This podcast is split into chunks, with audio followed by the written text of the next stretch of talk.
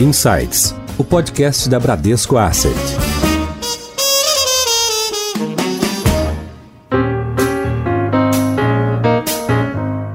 Olá, bem-vindos a mais um episódio do Insights, o seu podcast semanal da Bradesco Asset. Hoje nós vamos falar sobre a renda fixa.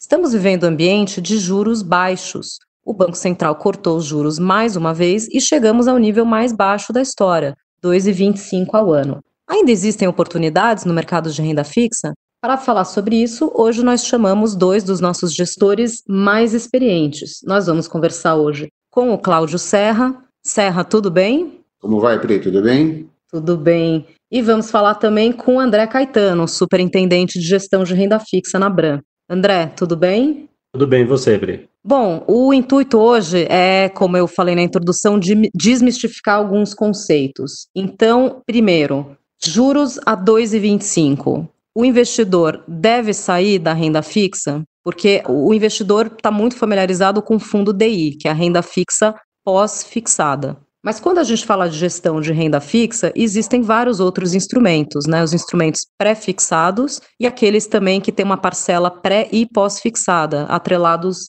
à inflação. Então, começando com você, André, explica um pouco para o ouvinte essa diferenciação. Bom, Pri, eu acho que você falou muito bem, né? Assim, acho que muitas das pessoas que aplicaram em renda fixa ao longo da vida aplicavam em fundos indexados ao CDI e que durante muito tempo teve um rendimento muito alto, né? Taxas de dois dígitos. A verdade é que agora, com essa redução que o Banco Central trouxe para a taxa de juros, né? Não só aqui, mas no mundo inteiro, de fato, essas aplicações pós-fixadas têm hoje um rendimento muito baixo. No entanto, o universo da renda fixa ele vai muito além do que é o CDI, né? A gente tem, como você falou muito bem, títulos pré-fixados de curto, médio, longo prazo. A mesma coisa nas aplicações linkadas ao IPCA, inflação, né? E aí eu acho que é uma coisa super importante da gente colocar, é um conceito básico, mas eu acho que seja ele importante para que a gente possa transcorrer bem nesse nosso bate-papo tem algumas características das aplicações de renda fixa que as pessoas precisam entender. Uma delas é que as aplicações têm prazo definido e as aplicações têm um rendimento definido, por isso que elas se chamam renda fixa. No entanto, ao longo da vida da operação, o preço dela pode variar em função de condições de mercado. Por isso que o universo da renda então, fixa. Então, a renda fixa, na verdade, ela só é uma renda fixa se você segurar aquele título até o vencimento, mas ao longo da vida daquele título, o preço varia, às vezes pode variar assim como uma ação, o preço de uma ação varia. Exatamente, Pri. E aí, uma coisa super importante: quanto mais longo o vencimento, via de regra, maior o rendimento, mas também a oscilação de preço, a volatilidade no preço, como a gente sempre fala, tende a ser muito maior. Então, você pega um, um, um vencimento de uma NTNB, que é um título indexado à inflação longo, com vencimento em 2050, o comportamento do preço dela no dia a dia parece muito com uma bolsa de valores mesmo. Em alguns momentos de mercado, né? Quando o mercado dá uma estressada. Exatamente, e foi o que a gente viu acontecer, por exemplo, ao longo desse ano, né? Em Foco. Serra, a gente ouve muito pessoal de mercado falando sobre inclinação e desinclinação da curva. O que, que isso quer dizer? Bom, Pri, eh, vamos lá tentar te passar esse conceito assim de uma forma clara, né? Vamos dar um exemplo desse ano aqui de, de 2020, né? O ano de 2020 está sendo caracterizado por uma pandemia, né? Um, um, evento nunca visto antes, no qual fez com que o Banco Central viesse cortando a taxa de juros, ou seja, a gente saiu de 4,5 lá no, no final do ano passado e estamos hoje em 2,25 aí, provavelmente migrando aí para 2%. O que que esse movimento de corte de juros fez com toda a curva de juros? O que que eu chamo de toda a curva de juros? Você pegar desde um vencimento mais curto de três meses, seis meses, um ano, dois anos, cinco anos e por aí vai, a curva toda ela acabou cedendo mais ou menos no mesmo nível que foi cortada a taxa de juros aqui no começo. Porém, você tem aí uma, uma diferenciação. Né? O nível que a gente teve de corte de juros é, de 225 pontos praticamente aí, ele afetou também a parte mais longa da curva em 225 pontos? Não. é, praticamente na parte mais longa da curva, ela não foi afetada, ela está num patamar mais ou menos do que a gente tinha no final do ano passado, né? Então, então o que você está dizendo, Serra, é que quando o Banco Central corta juros, por exemplo, um corte de 0,75 ou 0,50, não significa que todos os vencimentos vão ser diminuídos nesta mesma proporção, vai variar de acordo com o prazo na curva. Isso, perfeito. É, e por que, que a gente tem essa diferenciação? Aí entra a parte macroeconômica, né, na análise do preço e o, como ele está impactando os preços dos ativos, principalmente na parte mais longa. Então, no nosso caso hoje, o que a gente está vendo desde o do, do início da pandemia para cá é um corte de juros pelo BC e, atrelado a isso, a gente teve aí um gasto fiscal extra, tá? Então, esse gasto fiscal extra faz com que o governo gaste muito mais ali do que estava previsto, tá? E aí, quando você vai olhar para um papel né, com vencimento um pouco maior, o mercado ele põe uma taxa de risco nisso. Por que, que ele pôs uma taxa de risco nisso? Ou seja, por que, que ele não. O preço do ativo mais longo não caiu na mesma proporção? Porque você acabou adicionando um componente aí de risco, que é um, é um gasto fiscal extra, e isso faz com que o, o, mercado fique desconfiado do governo, né? Olha, nós vamos continuar a história de, de um ajuste fiscal em ajustar as contas, porque o que, que, quer dizer ajuste fiscal? Né? Então vamos pegar um exemplo simplório. Vamos supor, eu, Cláudio Serra, ganho, sei lá, 50 mil reais por ano, só que eu tenho uma, hoje eu tenho uma dívida de 50 mil reais também. Né? Ou seja, o Brasil está mais ou menos. O seu orçamento tá, no final está zero. Você está gastando a mesma coisa que você está ganhando. Estou gastando a mesma coisa que eu estou ganhando. Então, se eu for pegar recurso emprestado de alguém, esse outro alguém que vai me emprestar o recurso, logicamente vai me cobrar uma taxa maior. Né? Vamos supor, eu quero pegar recurso para te pagar daqui a cinco anos. Claro, é, porque você está se endividando além da sua além receita. Da então você se torna né? um devedor de maior risco. Isso, isso mesmo. Então, o que a gente vê hoje é uma curva de juros inclinada. Por quê? Você já tomou um determinado recurso emprestado, né? então isso tem um prêmio de risco. E Quando grande... você está falando inclinado, só para o pessoal tentar visualizar, se a gente imagina ali um gráfico onde no eixo horizontal você está falando de prazo e no eixo vertical, vertical você está falando de taxa de juros, então, se você traçasse ali uma, né, uma, não é exatamente uma reta, mas vamos imaginar que fosse uma, uh, é uma curva, né, não é exatamente uma reta. Então, ela, ela subiu, ela deu uma empinada, quer dizer que você está exigindo juros maiores para tomar um prazo mais longo, numa Perfeito. proporção maior do que se você fizesse proporcionalmente pelo tempo dos mais curtos. Perfeito, isso mesmo. Então, a gestão de renda fixa, ela olha muito a parte macroeconômica, a parte de política monetária. Então, aí que está o grande diferencial. É aí que o gestor de renda fixa consegue fazer a diferença. O que é fazer a diferença? É não render somente o CDI, né? Você poder agregar retornos à sua carteira de renda fixa. Então, por isso que é, o mais indicado, logicamente, é você deixar esse recurso na mão de um gestor que tem um fundo de renda fixa ativo. Por quê? Ele vai estar tá todos os dias olhando para esses cenários, vendo o que mudou nesses cenários, e de repente você olha, ah, realmente, ah, o Brasil agora, o ano que vem, vai começar a fazer um ajuste é, fiscal. Esse ajuste fiscal provavelmente vai fazer com que a parte longa ceda mais do que a parte curta. Então você pode ganhar aí um retorno maior como o André tinha colocado, se você tem um ativo que paga 7%, se você tem uma perspectiva de melhora fiscal, provavelmente você não vai pagar 7%, você vai pagar 6%. Então você já ganhou 1% aí de um curto espaço de tempo, provavelmente, um ano. É, então é certo. é aí que está a diferença. Não, e aí eu acho, Pri, que até para dar um panorama um pouco do que foi isso que o, o, o Serra falou em termos é, reais ao longo desse ano de 2020. Então, como ele colocou muito bem, o Banco Central aqui no Brasil, assim como os outros bancos centrais ao, ao redor do mundo, teve que é, reduzir a taxa básica de juros para fazer frente a essa recessão que foi imposta por conta do coronavírus, ao mesmo tempo que ele teve que fazer gastos extras e que vão ter um impacto fiscal, como o Serra muito bem colocou. Qual foi o impacto disso na curva de juros? Aí voltando à história de curva, né? Prazos curtos, prazos médios, prazos longos, nos diferentes tipos de risco, né? Seja Mas vamos deixar bem definido o que, que a gente considera um prazo curto, é vencimento até que ano? Olha, isso, isso depende muito da maturidade do mercado, né? Hoje em dia, no Brasil, acho que a gente pode chamar de prazo curto vencimentos até, até dois anos, vai? Médio seria então, algo... A gente está falando, por exemplo, se a gente falasse de títulos do Tesouro, a gente estaria falando vencimento janeiro 2023, por aí. Por aí, eu acho que até, até um, um, um janeiro de 2023 pode ser considerado relativamente curto, né? E aí se você pega, Pri, o que, que foi interessante, né? Então, pegando esse pano de fundo da pandemia, o que, que aconteceu? O Banco Central teve que reduzir juros, ele já vinha num processo de redução há muito tempo, né? Estava com a intenção de parar, não conseguiu parar por conta do evento da pandemia, e aí o que acontece? A parte curta da curva de juros ela ficou ancorada na questão da política monetária. Então, ela cedeu bastante, como o Serra muito bem colocou. A parte longa até cedeu também, mas um nível muito menor do que a parte curta, por isso a inclinação da curva de juros. Isso acaba refletindo o quê? O risco fiscal. Outro impacto que a gente teve foi é, na questão da inflação. Essa pandemia gerou uma inflação muito baixa. Na verdade,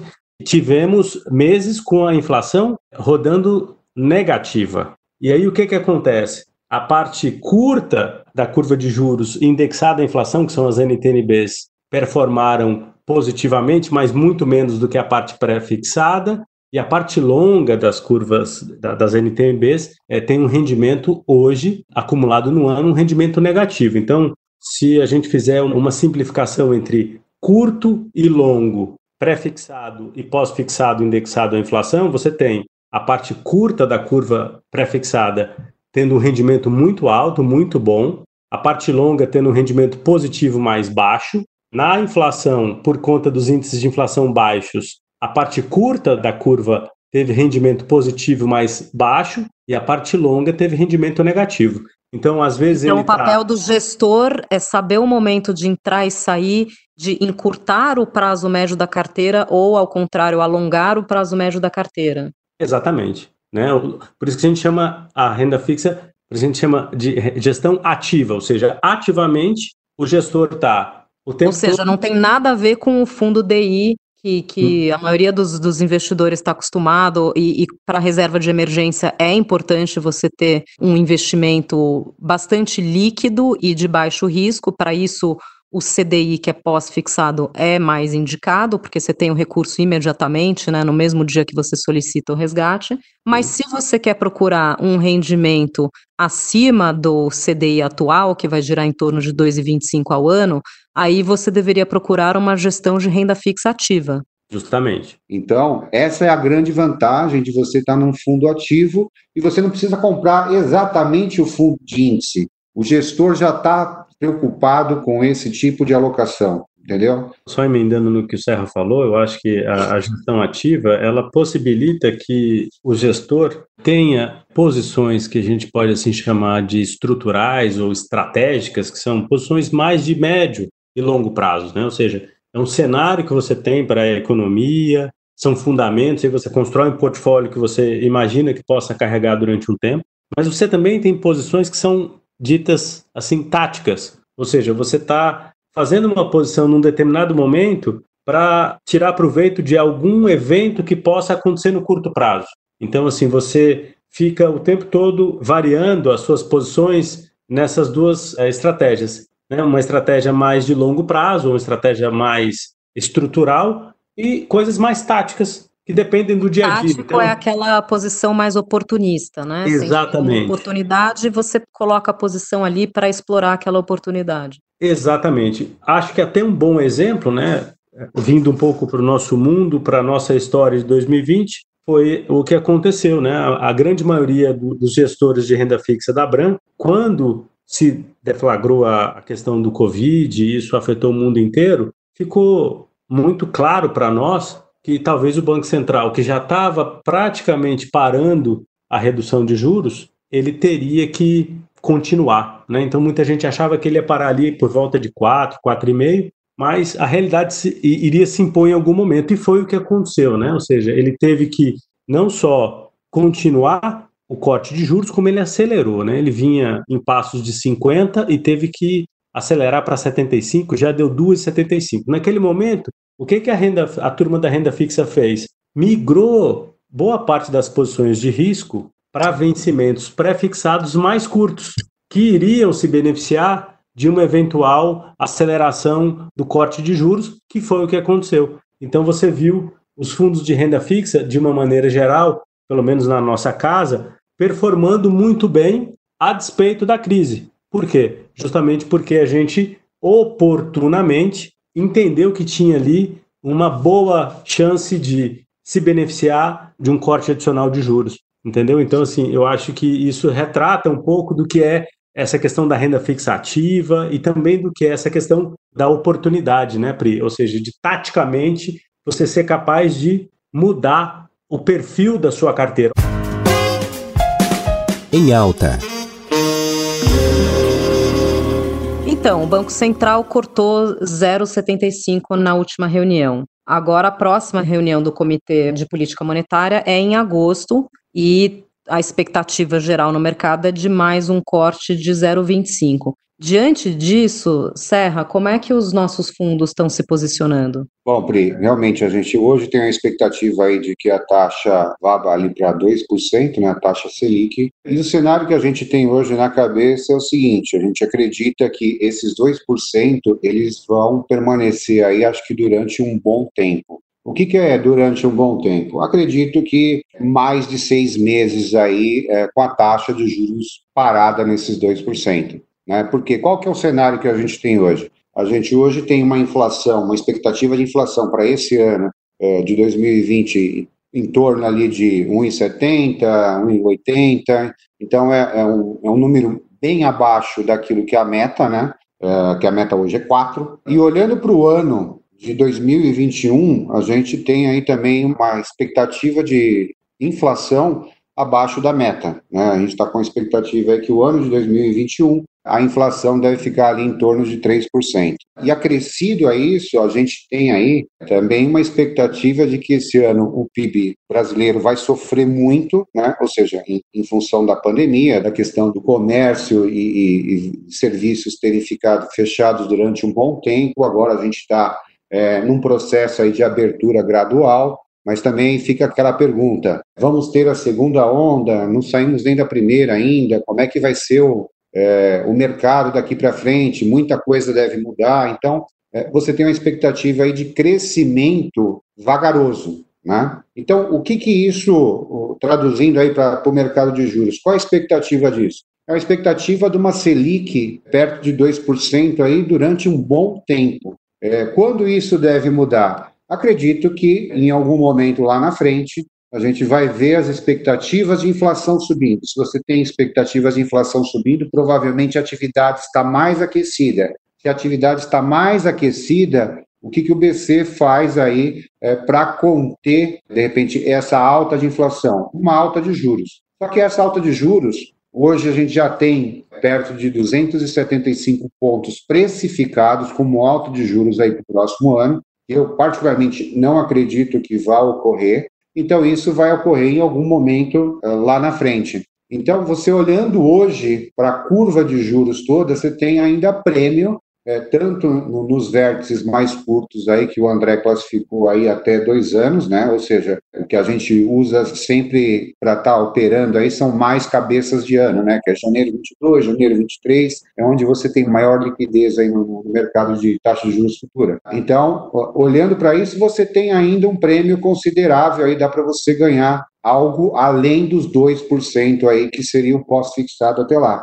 E na parte longa da curva, tem prêmio também? Tem bastante prêmio, só que hoje esse prêmio, ele está precificado na curva de juros porque a gente tem uma dúvida grande em relação a, a quais vão, serão as medidas do governo. Né? Que tipo de medidas? O governo vai fazer uma reforma administrativa para tentar diminuir o gasto dele? Sim ou não? Como é que vai ser essa reforma? Hoje você vê um tensionamento aí entre os três poderes. Só que política muda do dia para a noite. Pode ser que Daqui a duas semanas você veja o, o, o executivo, o governo, mandando para a Câmara, de repente, uma proposta no âmbito administrativo. Bom, a gente conseguiu Nesse finalmente momento... aprovar, pelo menos na Câmara, o marco do saneamento, então é um, é um bom indicativo, né? Estamos no caminho certo. Estamos no caminho certo, só que ainda a gente tem alguns componentes aí, exemplo, o auxílio emergencial. O governo já anunciou que vai, serão mais três parcelas, né? É, só que a gente está ainda na, na onda da pandemia. Pode ser que chegar lá no final das três parcelas,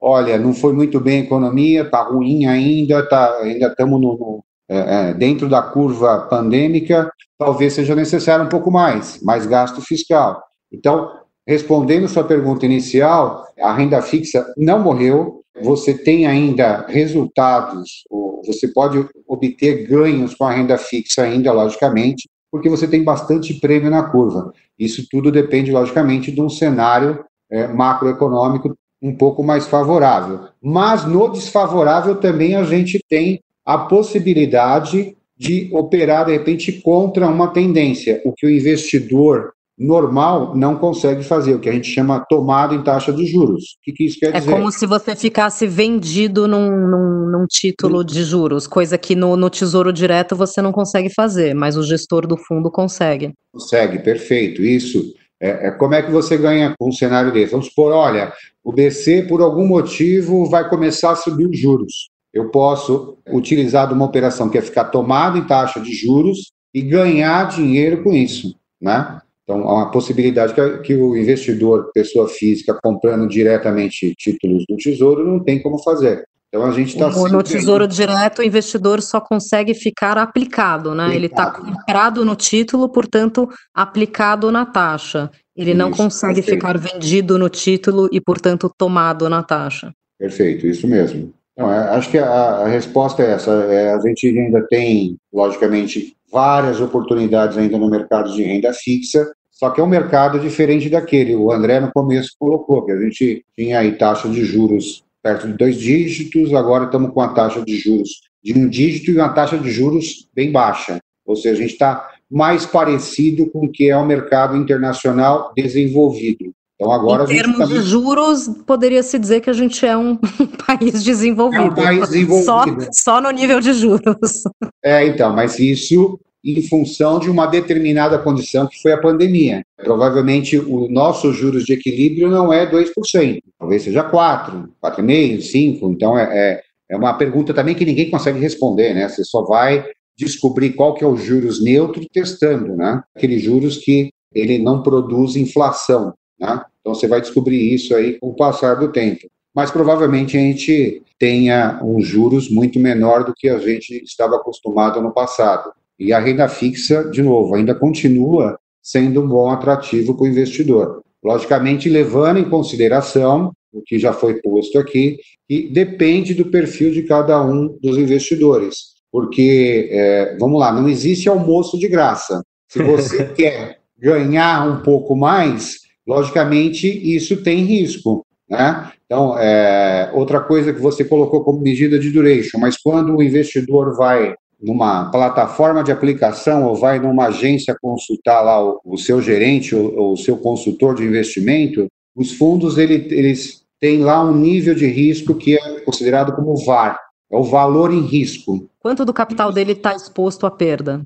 Isso, perfeito. Então vamos supor, você vai numa determinada agência, aí te apresenta um determinado fundo. A primeira pergunta que você tem que fazer é qual o risco que eu estou assumindo aqui, né? Se você quer ganhar meio por cento, provavelmente você pode perder meio por cento, né? Em um determinado cenário. Você saber, logicamente, em que fundos você está entrando. Então, por isso que é, é importante conversar com um consultor de investimento para saber entender qual é o seu perfil provavelmente você não vai pegar seus recursos que você vai precisar utilizar nos próximos seis meses, um ano, e colocar num fundo de riscos. O mais, o mais considerável aí é deixar no fundo CDI, que você tem um risco praticamente muito baixo, né? Imposto fixado. Agora, se você vislumbra utilizar o dinheiro daqui a 3, 4, 5 anos, vale a pena você colocar uma parcela dos seus recursos, de repente, num, num pré-fixado, num indexado à, à, à inflação, que é um, uma NTNB. Então, você tem algumas alternativas aí para estar tá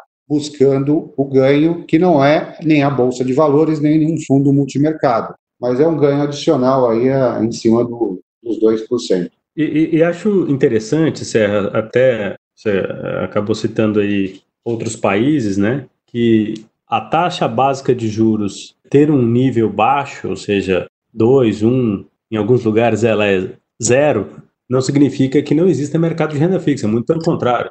Pega um país como os Estados Unidos, que a taxa de juros é baixíssima, o mercado de renda fixa é um, é um mercado enorme. Então, assim, justamente para que as pessoas aqui entendam o papel da renda fixa como esse conjunto de oportunidades que você tem e que varia muito de acordo com o apetite de risco que o gestor tem, né? Então, existem fundos de renda fixa de baixa volatilidade até fundos de renda fixa de alta volatilidade. E é justamente isso que o Serra colocou muito bem. O fundo de investimento nada mais é do que um contrato de risco, onde você fala para o gestor o quanto você está disposto a perder para poder ganhar alguma coisa, né? Agora, trazendo também um pouco da minha visão, você perguntou como é que seria para a gente gosta de falar ganhar dinheiro nos próximos meses, né? Eu acho que cada gestor tem uma opinião e felizmente assim tem que ser. Essas opiniões elas acabam mudando ao longo do tempo, por quê? Porque a economia é muito dinâmica, as coisas são muito dinâmicas e especialmente nesse momento que a gente está vendo agora,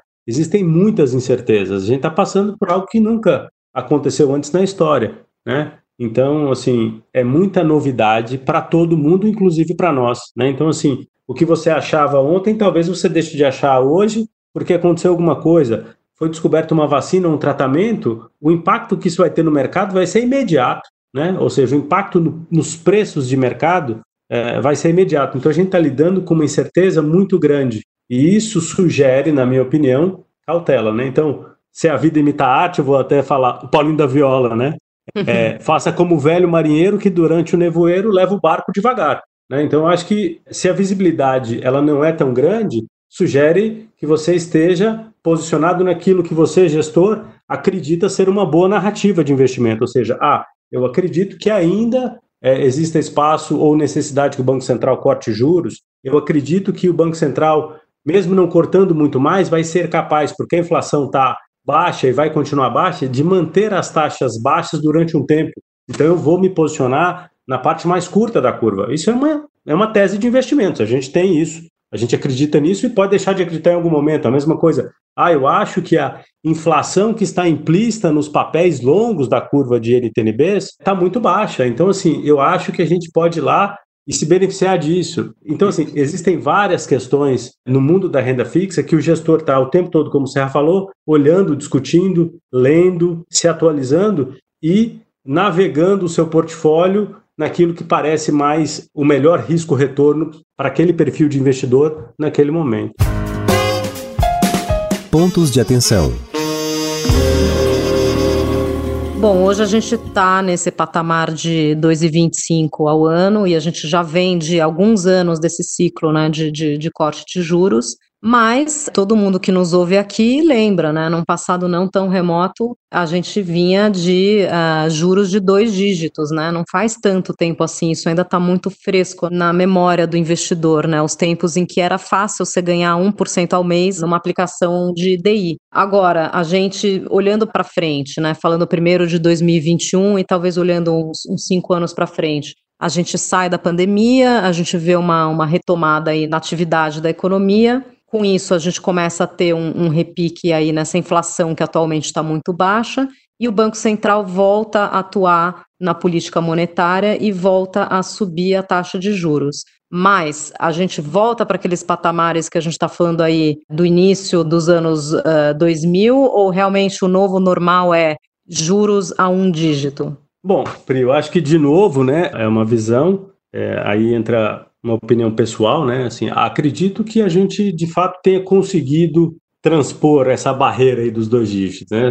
Assim, eu acho que muitas coisas aconteceram, né? E vem acontecendo e, e que nos possibilitam isso. E vou recorrer, inclusive, ao que o mercado precifica, né? Ou seja, mesmo quando você vai para a parte mais longa da curva de juros, que tem mais risco e o investidor para ali ficar posicionado pede um rendimento melhor, nem mesmo nessa parte mais longa da curva de juros a gente tem hoje é taxas de dois dígitos. Então significa que o investidor e quem coloca dinheiro a risco não acredita que a gente volte para esses patamares que vimos antes. Óbvio que isso pode mudar, muda às vezes infelizmente muito rápido, mas eu realmente acredito que a gente esse nosso é, novo normal, como está em moda agora, né? Eu acho que ele sim é, um, é, é, algo mais parecido com o que é a curva de juros de outros países emergentes e que tem características relativamente parecidas com a nossa. Então, assim, não me parece, como o Serra colocou, acho que em algum momento que até essa taxa de 2,25%, 2%, ela é uma taxa de equilíbrio, ou seja, a gente sabe que, no caso, o Banco Central está fazendo um esforço adicional e indo além do que, entre aspas, é a nossa taxa de equilíbrio, justamente para poder evitar que os efeitos dessa recessão sejam muito dramáticos para o país e para a economia. Em algum momento, muito provavelmente, essa taxa vai se normalizar num patamar um pouco mais alto que isso, talvez 3,5%, 4%, mas eu não acho que a gente vá de novo trabalhar em, com taxas de juros exorbitantes e que rendiam no pós-fixado 1% ao mês, como muitos dos nossos clientes e ouvintes já experimentaram ao longo de muitos anos. Né? Eu acho que, de fato, o Brasil caminhou para algo mais razoável. E aí sim, por isso é importante que as pessoas entendam muito bem o seu perfil de investimento, quais são os seus horizontes de investimento, qual o seu apetite a risco, né? Para que possa ir lá e diversificar, né? Colocar parte dos seus recursos em, em ações, parte dos seus recursos em multimercados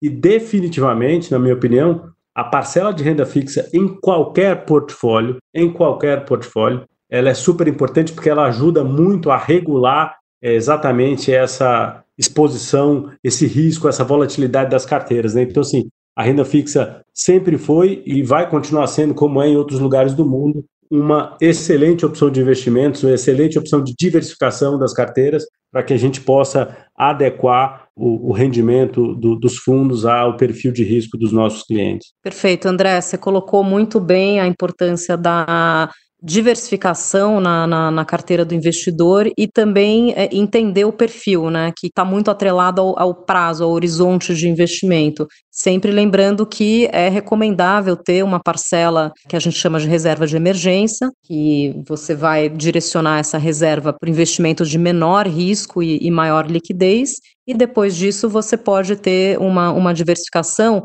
mas o fato da gente estar tá num patamar baixo de juros não significa que você deva migrar todo o seu investimento para a bolsa. É, talvez você não tenha o perfil de risco para aguentar as oscilações de bolsa, porque você pode realmente ter perdas de capital na bolsa. Então, sempre importante fazer uma carteira balanceada e, para isso, a renda fixa é um instrumento muito importante. Então, queria e, agradecer e... hoje ao André Caetano. Obrigada, André. Obrigado a vocês. Obrigada, Serra, também. Obrigado, P. Fiquem ligados, toda semana tem episódio novo no Insights. Até a próxima.